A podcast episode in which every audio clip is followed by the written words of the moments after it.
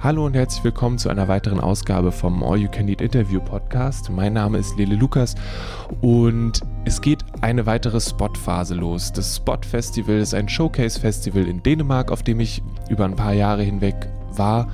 Ähm, es war immer um das 1. Mai-Wochenende rum und immer sehr, sehr cool.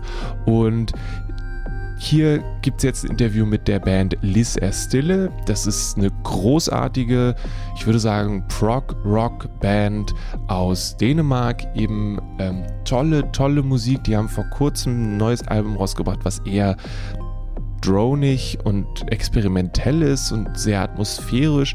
Und man konnte ihnen bei der Produktion dieses Albums live zuschauen und zuhören. Das war total cool. Ähm, und genau, die Band ist spitze, sind sehr nette Menschen und hier ist das Interview.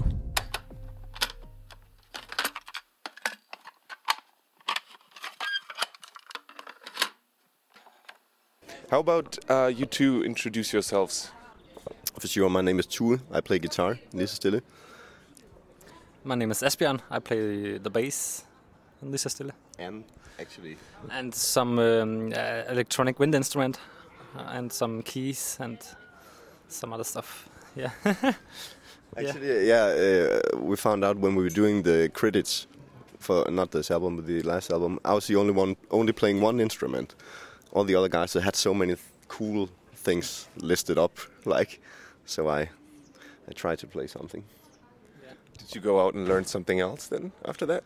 Uh, no, not really. I had this. Uh, Martin bought this stylophone, so I tapped a bit on that, and then I could write that in the cover. Yeah, it's some always a competition to play. You don't have to play the instruments well. You just have to have a lot of instruments. exactly. Yeah, actually, actually, Esbjørn just bought a guitar. Yeah, I did. It's um, yeah. It's, it's not for being an idiot, but you're fired. I'm sorry. Okay, cool. So thank you. All right. So we talk now. Yeah. Okay. how did how did you guys? I, I know it's a broad question, but how did you get into music? I went to a school uh, when I was yeah to my school, and there was a lot of uh, music. It was uh, like a alternative school with with with with a lot of focus on painting and uh, music. Yeah, so I've played all my life. It has been a thing all my life, a natural thing, music. Yes. Yeah, for me, not so much actually. I, I hated music when I went to ground school because, yeah, it was always boring and a lot of people trying to make clavis rhythms.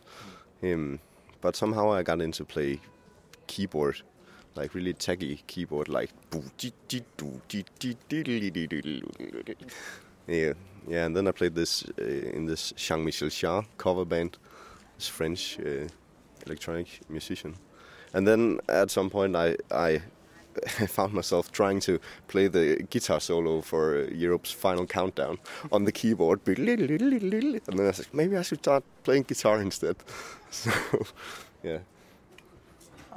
And that, then you started playing guitar, and that was just something that worked for you, or Mm, yeah, because it was actually it's a quite easy instrument to start uh, learning to play. Actually, I learned to tune the guitar from the internet to find a, uh, like a wave sample, and then okay, it has to sound like this, and then I learned to tune it, and then it's really easy to just you don't have to uh, play from anything but put your one finger here, put your other finger here, do like this, and it sounds like Metallica. Great. uh, really, seriously. That's really good. Yesterday, uh, I was someone started playing guitar because he saw um, the other dudes playing "Nothing Else Matters" and getting all the girls, and so he decided to to do just. That. Did that was that a factor in playing guitar, or did you I not? know, and actually not, but I know Martin uh, says that he he can only play one song. He can play Hallelujah, uh, the um, the Leonard Cohen song, and he said that worked very well in high school. yeah, And now you you play quite different music. Like it's not not exactly um, campfire music. It's probably a bit too broad. yeah, but it's fun because a lot of people ask when we are somewhere at a campfire. Oh, you play the guitar. Here, can you play some? No, I can't. I seriously, I can't play. I can only play crazy stuff together with Esbjørn, and it doesn't sound like anything when I'm alone. yeah, exactly. Does does the the wind instrument work at the campfire to make some atmospheric noises? No, not at all. Because when I play at the campfire, I have to have a gen- gener- generator next to me, and it's it's too noisy. Yeah, so you have to play really loud at the wind instrument to Yeah, like. and people um, people just step into the fire instead because it's too loud for them. Yeah. And But I can really imagine you sitting at a at a campfire with the EWI and just Yeah. like.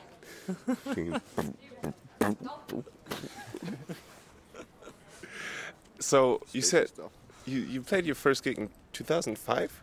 Did I did I remember that correctly from the last? Mm, yes, actually, maybe 2004 even. Yeah, in, uh, in Jerusalem. Yeah, Yeah, but we played played our first gig here in Aarhus in 2005 yeah. as support band for Mimas. What what what is the special thing about Aarhus? Like, because I mean, it's not the if if you're not from Denmark, I guess you, the only city you have in the head is Copenhagen and maybe Geta if you go to the fair uh, to the houses there for a week every Easter or something. But like Aarhus is not definitely on the map.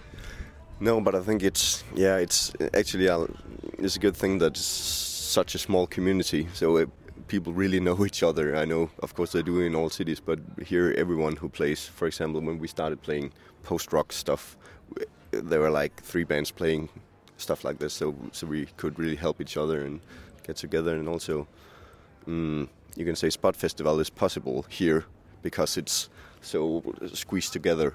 All the venues, actually, quite a lot of venues situated very close here. Mm. So it's easy to meet people and to you always know some. Great. So, if I remember correctly, you kind of started out as making music for an art project at the same time, and you've has is that still a thing, or have you gone separate? Way? I think you've gone separate ways, right? If I remember Mm, yeah, actually, uh, the project, uh, the idea was that Martin has his friend, this is surreal painter, um, and we were supposed to make some music to his images, uh, his paintings, and he would paint something to our music, and then there should be an exhibition. But the exhibition never came to happen, actually. Uh, Is music too crazy, or uh, no, actually not. I think it- No, yeah, but he he went to London, the painter, so it was natural to stop working together like that, and it was yeah. but we're still. I think that uh, the whole visual part is still a, a big thing for us. Also, all our artwork and everything is done by Jon, the drummer.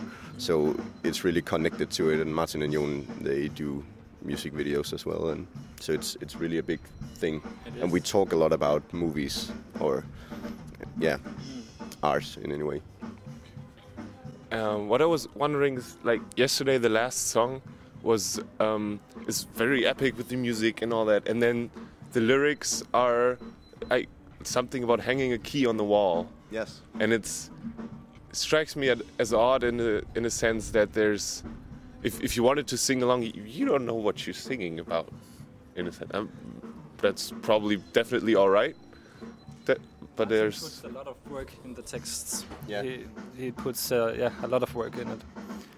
Yeah, he's, he's really uh, writing lyrics and poems in this. So if you read the text, it's really uh, there's really a lot to it, but it's also complicated. It's complicated English, or it's not "I love you." That's why you must go away, or something like this. So so, but it's yeah, it's a part of expressing something as a part of the music more than a sing-along thing even though uh, that exactly song has has this line uh, about there's no wall. Actually, this song it's called Wallmark, and Martin wrote the text uh, because we we it's about an a real estate agent who is showing a house to a family.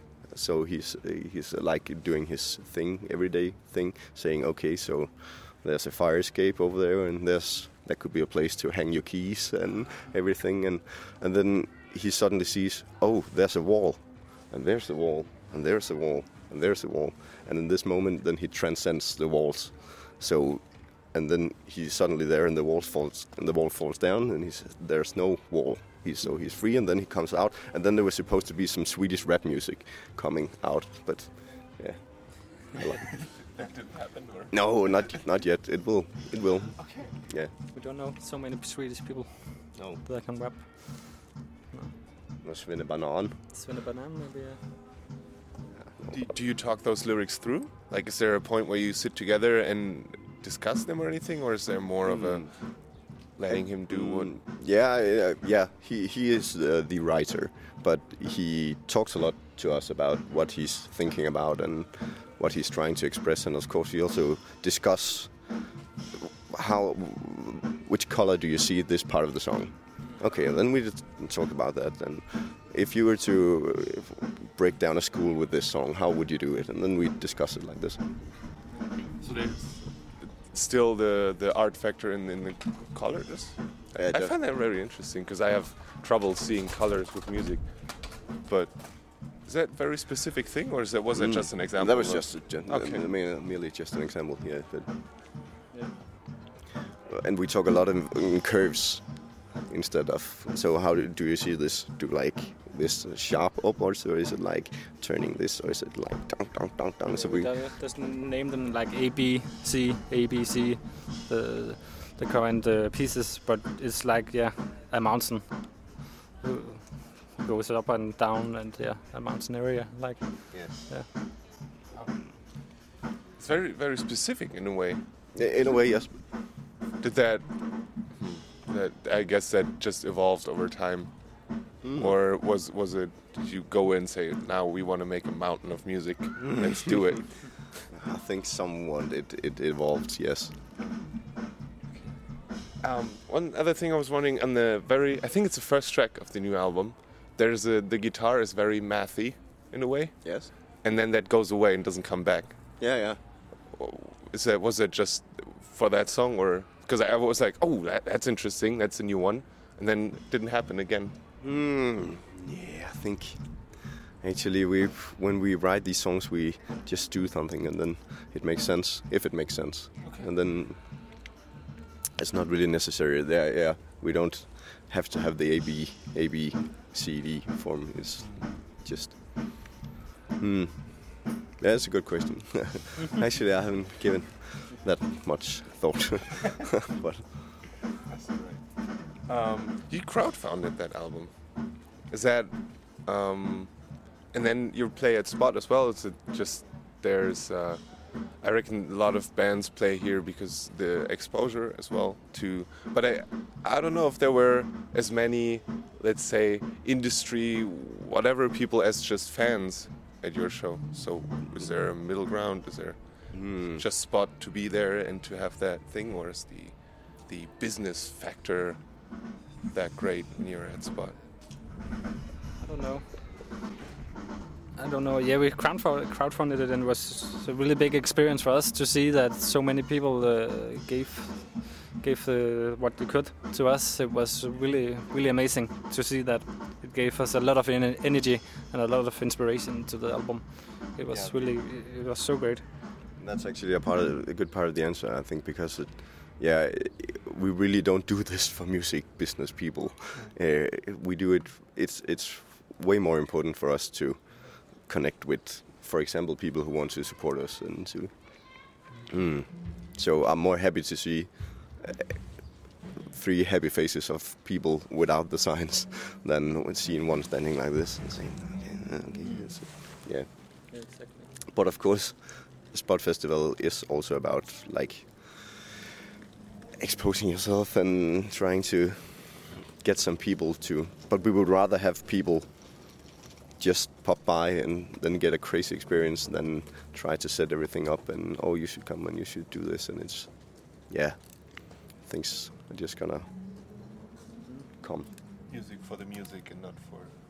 Yeah, it has always been, and and I think there will be no Lisa Stille if it was it was ever for for anything else. And it has, of course, given us some great trouble over the years because we, yeah, we took a lot of, we chose to do things uh, which actually uh, the day before w- yesterday when we were discussing the set list, we were discussing so should we play the Spot Festival set list or should we play the set list that we would like to play? What, what would be the differences? The differences would be that if we were playing what we would like to, then we would choose the songs that we are the most into right now, uh, regardless of.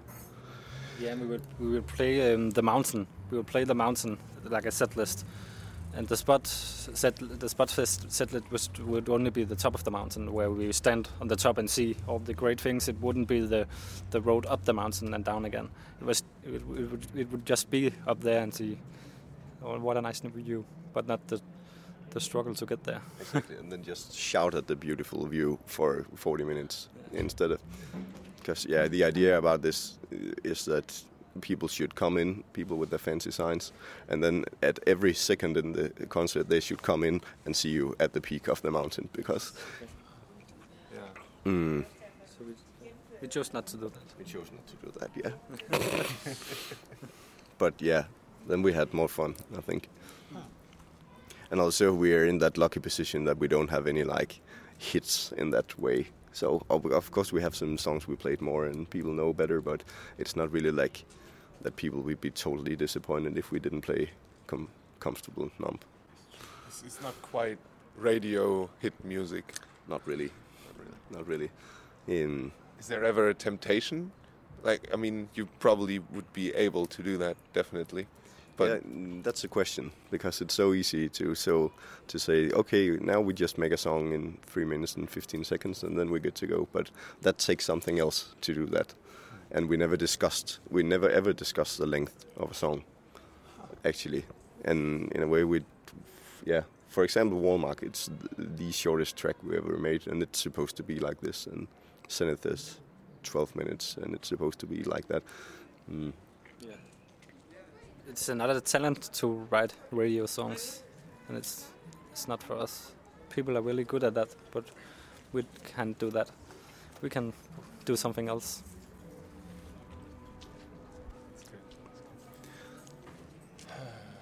That's it, always these nice sentences that, that make make a good ending point, which sucks, kind of. Did, did I forget anything? Uh, yes, you did. Um, because uh, also what why we are here now is because that this is sort of a warm up both for the music business and ourselves because we're going on tour in two weeks. We'll load all our wonderful stuff into a wonderful van and drive down the wonderful autobahn, and uh, and then take a tour around ten days around Germany and Austria, Switzerland. Exactly. I like the Tiefgrund. Have you played there before? No, actually, I've never ever been there. Are you going? I, I was planning on, but the weekend I have to work. I'm, I'm not in town. I w- it was, yesterday I realized that that is really shitty. Because the Tiefgrund is it's, it's kind of a basement like headquarters. Yeah, Um, it's even narrower in a Yeah, way. Like yeah. the space for the band is smaller. Yes. Even you you won't have as much space to, to run around unless you go basically into the into the crowd. Yeah. Which I guess perfectly fine.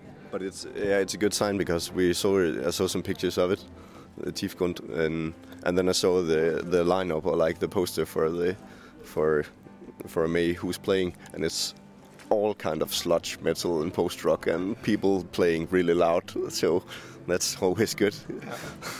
It's, it's a nice venue. The people are cool. Kalle is the guy who, who manages it. Is his name? He might after the concert ask you to drink uh, vodka and eat uh, the, the dark bread with him to celebrate. to say, yeah, yeah, that sounds perfect. That is cool people. It's a nice place, and uh, yeah. it's Yeah, and good we stuff. only have to drive 700 kilometers to Innsbruck in Austria the day after, so it's not gonna be. it's, really, it's gonna be great. Yeah, exactly. So maybe we can bring some of that vodka brown bread thing. I'm always amazed how bands are able to do that. Like, cause I mean, I I am dying when I'm driving from Berlin to Aarhus in a bus, and I didn't play a show the day before or whatever. Like, how how No, there's not. Uh, yeah, we actually we talked about it yesterday. There's really no logic to this. Also, yesterday the backstage room was so packed with gear because there were so many bands playing, and there was just no sane person would ever put themselves into that, trying to get through that labyrinth. But no one is complaining. That's just you get the chance to play your music. Fantastic, and it's even better than we can drive a, a thousand kilometers down Europe, and then maybe a hundred people shows up to hear what we have been doing here. It's just amazing, and the people working at venues are always like really passionate people who are always wherever we come. So welcome, it's good to see you. Do you want a beer? And then yes, we want a beer. and then so exactly. so it's really yeah. If we were if we were traveling around Europe to like I don't know do some stupid work or do some stupid something, then no one would do it. But it's it's worth everything. Exactly. Cool. And the album is called Empirical Ghost? Yes. Correct. Yes. It's out and it's great and thank you very much. Thank you. You're most welcome. It's great timing when the band has started playing. Yeah, yeah, yeah, yeah, yeah, exactly. You do a nice fade. Das waren Lissa Stille im Interview für All You Can Eat und Dragons Eat Everything. Dragons Eat Everything ist das Dach von All You Can Eat und ihr findet alles, was es dazu gibt, auf dragonseateverything.com. Wenn ihr meint, hey, Lele, diese Interviews, die sind so alt, das interessiert doch niemanden. Oder Mensch, jetzt mal ein Interview mit Lisa Stille hören, das ist so cool, das ist mir noch nie passiert. Dann schreibt mir doch bitte eine E-Mail oder lasst mich das wissen an lele at dragonseateverything.com. Das wäre total freundlich von euch. So, habt eine gute Woche, man hört sich. Bis bald und lasst euch nicht ärgern. Mehr findet ihr auf dragonseateverything.com oder auf facebook.com slash dragonseateverything.